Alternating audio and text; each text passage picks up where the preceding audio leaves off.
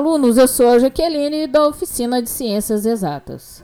No podcast de hoje, vou trazer para vocês mais uma questão do processo seletivo 2016-1, cursos técnicos concomitantes e subsequentes. A questão diz assim: um quadrilátero convexo é um paralelogramo se e somente se ele tem os pares de lados opostos paralelos. Sabe-se que a diferença entre as medidas de dois ângulos de vértices consecutivos de um paralelogramo é 50 graus. O maior ângulo desse paralelogramo mede, opção A, 120 graus. Opção B, 115 graus. Opção C, 105 graus.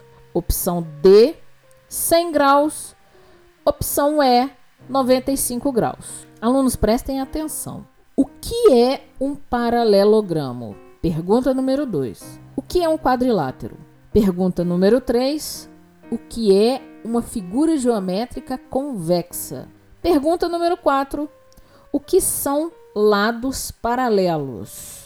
Alunos, é um paralelogramo é aquela figura geométrica que ela vem inclinadinha, vem com os lados, dois lados menores inclinadinhos, tá? Parece que você deu uma entortadinha num retângulo. Mas formalmente a gente diz que ele tem os pares de lados opostos paralelos.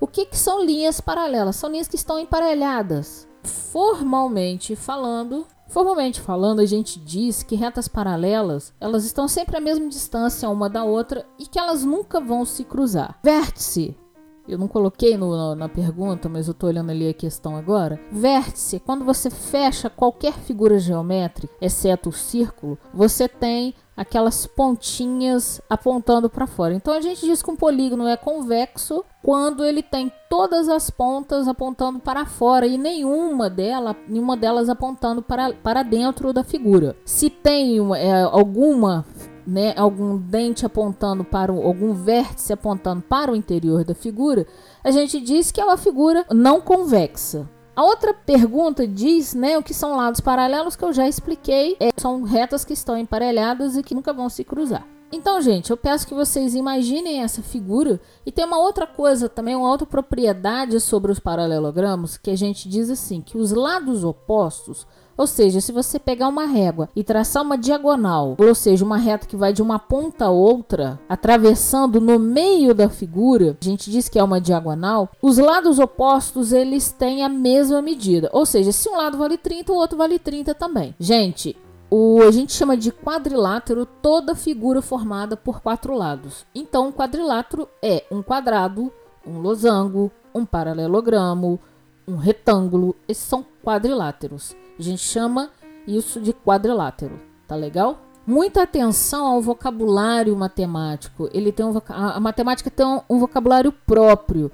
E se você quer ter êxito em qualquer processo seletivo, você tem que estar, tem que ter essa leitura matemática muito bem afiada. Não adianta inventar enfeite para nome, porque nas questões virão os nomes formais das figuras geométricas, da, de, de, do vocabulário matemático.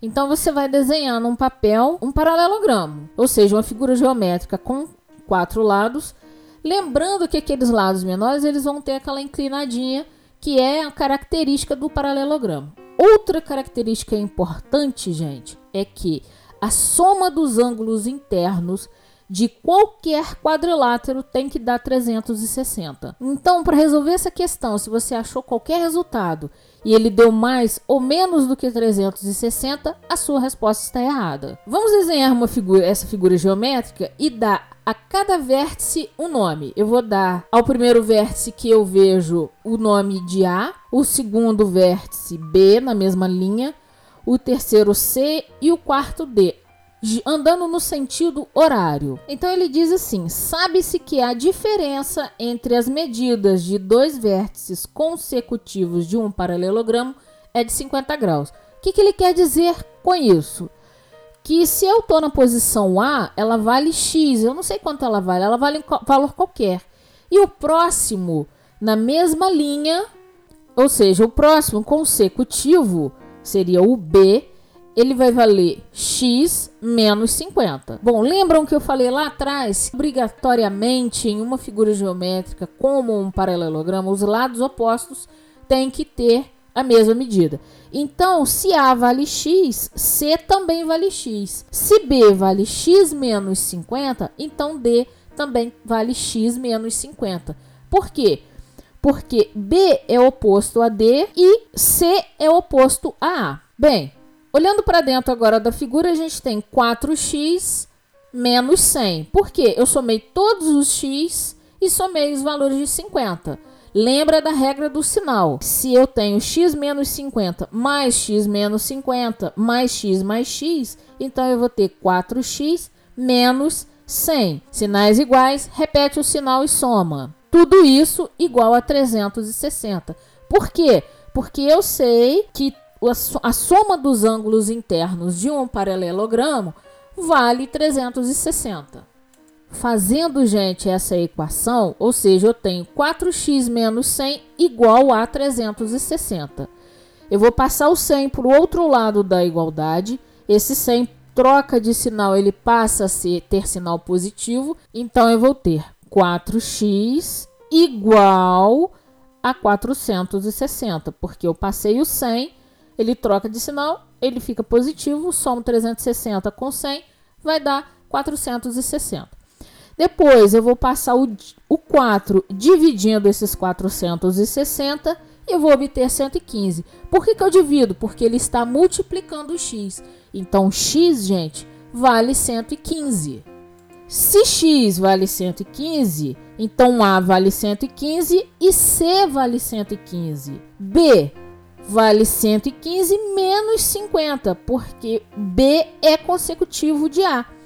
Então, a gente vai ter que B vale 65 e D também vale 65. Ora, se eu somar 115, 115, 65 com 65, eu vou ter os 360. E ele pergunta assim: o maior ângulo deste paralelogramo mede 115 graus? Resposta: letra B. Alunos, eu vou deixar disponível aqui no link na descrição do, do podcast o link para as provas. Todos os podcasts eu vou deixar o link para a prova. É interessante você acompanhar o podcast, ou seja, a leitura de, do podcast, com a prova na mão. Isso vai te ajudar demais. Não procure, não procure responder, escrever na hora que você está ouvindo o áudio. Leia a questão com atenção e depois você tente resolvê-la sozinho. Mais uma vez eu espero ter ajudado e espero vocês no próximo podcast.